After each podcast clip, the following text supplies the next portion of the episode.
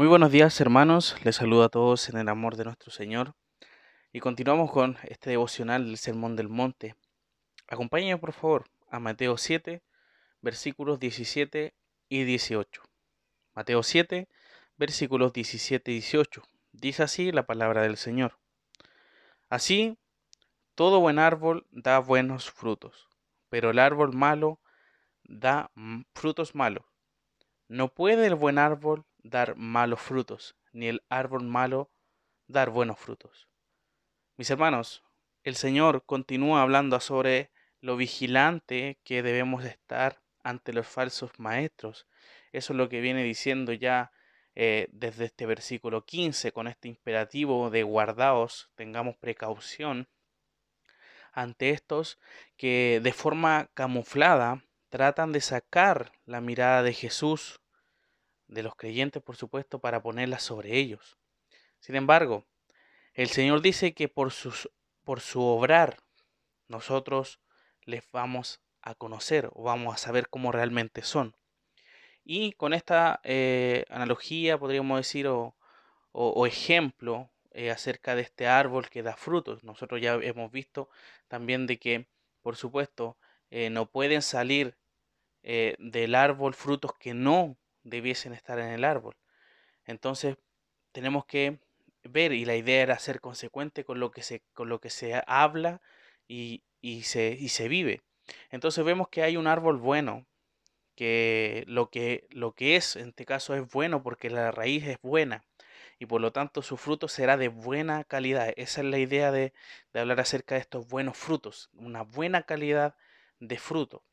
Entonces vemos también eh, y bueno, solamente puede llevar buen fruto a alguien que está arraigado en Cristo. Hemos hablado acerca también de, Colosenses, eh, que vemos ahí que tenemos que estar firmes, arraigados en Él, con acción de gracia, nos dice.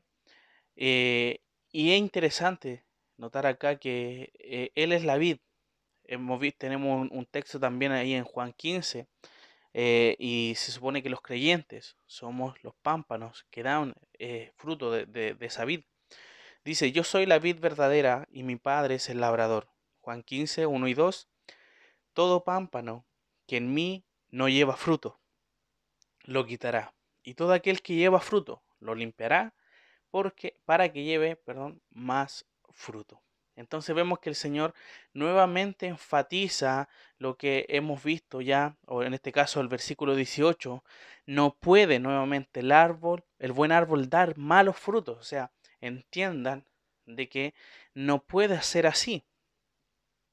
La imposibilidad natural que un árbol de buena condición dé frutos malos o de mala calidad, o que un árbol malo tenga como resultado buenos frutos. Es importante, hermanos, observar la conducta de los maestros para conocerlos, si son realmente dirigidos por Dios o solo son hombres que son guiados por Satanás para pervertir la iglesia. Entonces vemos que cuando las personas solamente tratan de demostrar algo fuera de la escritura, fuera en realidad de lo que el Señor está diciendo, para solamente mostrarse orgullecerse, ser vistos, realmente, hoy, por supuesto, está diciendo la escritura que no va a dar un buen resultado. Entonces, mis hermanos, en esta sección, el Señor quiere dejar en claro que el fruto, es decir, el obrar de la persona, será bueno si su vida, es decir, el árbol, ¿ya?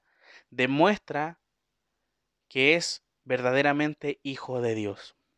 De igual forma, la persona que no obre de buena forma es porque no está en relación con quién es bueno. Ya vemos también acá en un ejemplo en la escritura que nos habla acerca de el, Señor cuando le habla al rico.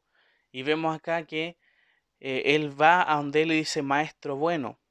Y el Señor le dice, ¿por qué me llamas bueno? Solo Dios es bueno. Entonces vemos que todo lo que proviene de Dios es bueno.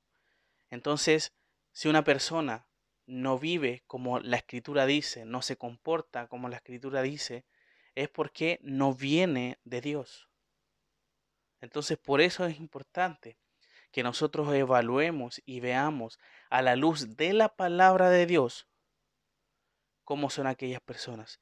El ser humano, la persona es imperfecta, puede fallar, pero a través de la obra del Espíritu Santo en él, vemos que todo lo malo o todo el mal obrar, el Señor lo convierte en un buen obrar. Entonces, es importante que nosotros conozcamos la escritura para poder reconocer y saber si los maestros, en este caso a una persona que nosotros escuchemos que está enseñando, ya sea en una iglesia local, ya sea en la calle, ya sea en cualquier parte, nosotros entendamos y sepamos si realmente Él está hablando la escritura o está hablando solamente palabrerías de hombre. Pero la única forma en que nosotros podamos detectar estas cosas es conociendo a Dios. No hay otra forma. Conozcamos a Dios y eso solamente a través de la escritura. Así que mis hermanos, les animo a que puedan seguir leyendo su escritura, para que puedan seguir conociendo más a nuestro Dios. Y no vamos a parar de conocer a Dios, porque cada vez que vamos a la escritura vamos a encontrar algo nuevo. Así que mis hermanos, que en esta mañana sea bendecida y sea dirigida, por supuesto, por nuestro Señor. Vamos a orar.